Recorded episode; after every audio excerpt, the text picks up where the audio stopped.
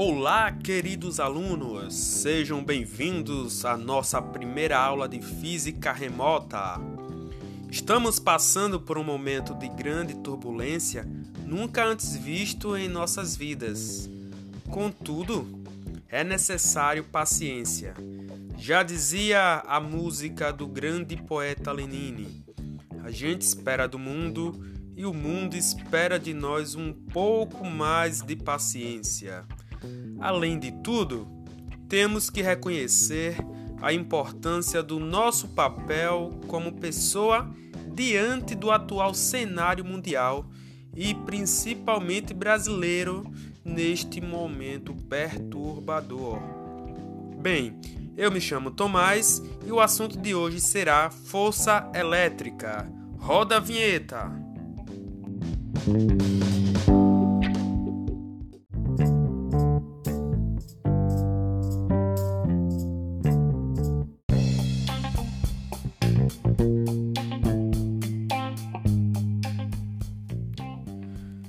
Dia a dia, inevitavelmente, você tem presenciado diariamente fenômenos elétricos como o acendimento de uma lâmpada, o funcionamento de smartphone, o simples fato de tocar na tela, conhecido em inglês como touchscreen, em que é gerado um comando elétrico para um sistema eletrônico.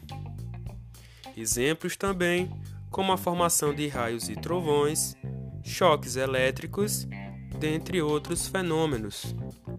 A história mostra que as respostas para os fenômenos nem sempre foram claras e passaram por evoluções significativas. Até que, a partir do final do século XIX, com o estudo do átomo, o elétron foi descoberto pelo físico inglês J.J. Thomson. Essa descoberta lhe rendeu o Prêmio Nobel em 1906. Thomson foi professor universitário na Universidade de Cambridge, na Inglaterra, onde permaneceu até sua morte em 1940. Poucos anos depois, em 1911, tivemos a descoberta do núcleo atômico por Ernest Rutherford, físico da Nova Zelândia, que passou a maior parte da sua carreira no Canadá e na Inglaterra.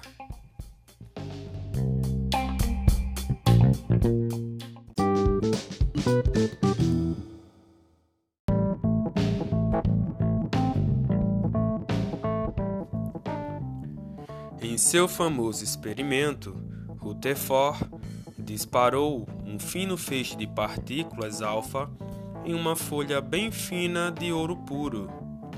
As partículas alfa são núcleos de hélio carregados com dois prótons e são liberados em vários processos de decaimento radioativo em que um feixe fino de partículas alfa atingiu uma folha de ouro.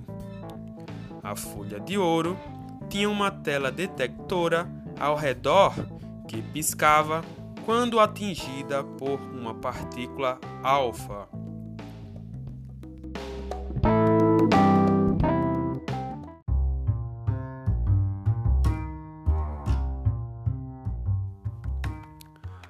Os resultados foram surpreendentes.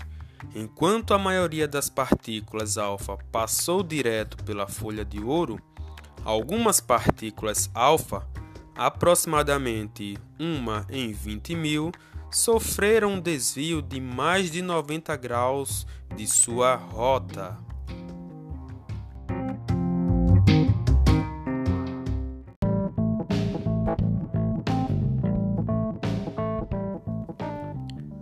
Com base em seus resultados experimentais, Rutherford chegou às conclusões que a carga positiva deveria localizar-se em um volume bem pequeno do átomo, que também deveria conter a maior parte da massa do átomo, o núcleo, justificada pela fração pequena de partículas alfa que sofriam um desvio drástico, provavelmente devido à colisão rara com um núcleo de ouro. E como a maioria das partículas alfa passou direto pela folha de ouro, o átomo deveria ser composto de espaço vazio na sua maior parte, a eletrosfera.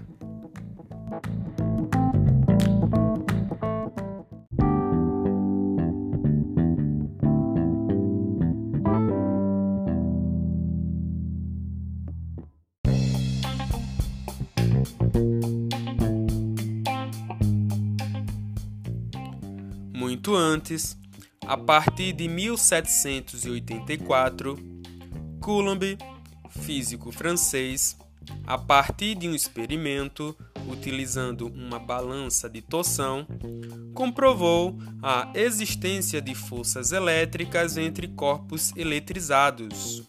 A partir disto, conseguiu concluir que a intensidade da força elétrica depende diretamente do produto das cargas dos corpos e do inverso do quadrado da distância entre as cargas, além de também depender da constante eletrostática do meio onde as cargas estão inseridas. Essa descrição física é conhecida como Lei de Coulomb. A força pode ser de repulsão para cargas de mesmo sinal e de atração para cargas de sinais contrários. Se a distância entre as cargas dobrar, a força diminuirá 2 ao quadrado, ou seja, diminuirá 4 vezes. Se a distância triplicar, a força será diminuída 3 ao quadrado, que é 9. E se a distância entre as cargas aumentar quatro vezes, a força diminuirá quantas vezes? Tempo.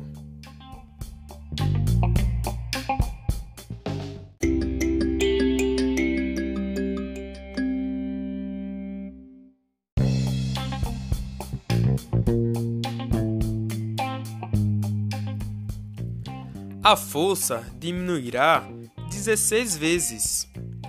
É importante destacar que, ao contrário do que muitos possam pensar, a força elétrica não tem relação com a massa dos corpos. Mas podemos dizer que a lei de Coulomb, teoricamente, é análoga à lei da gravitação de Newton.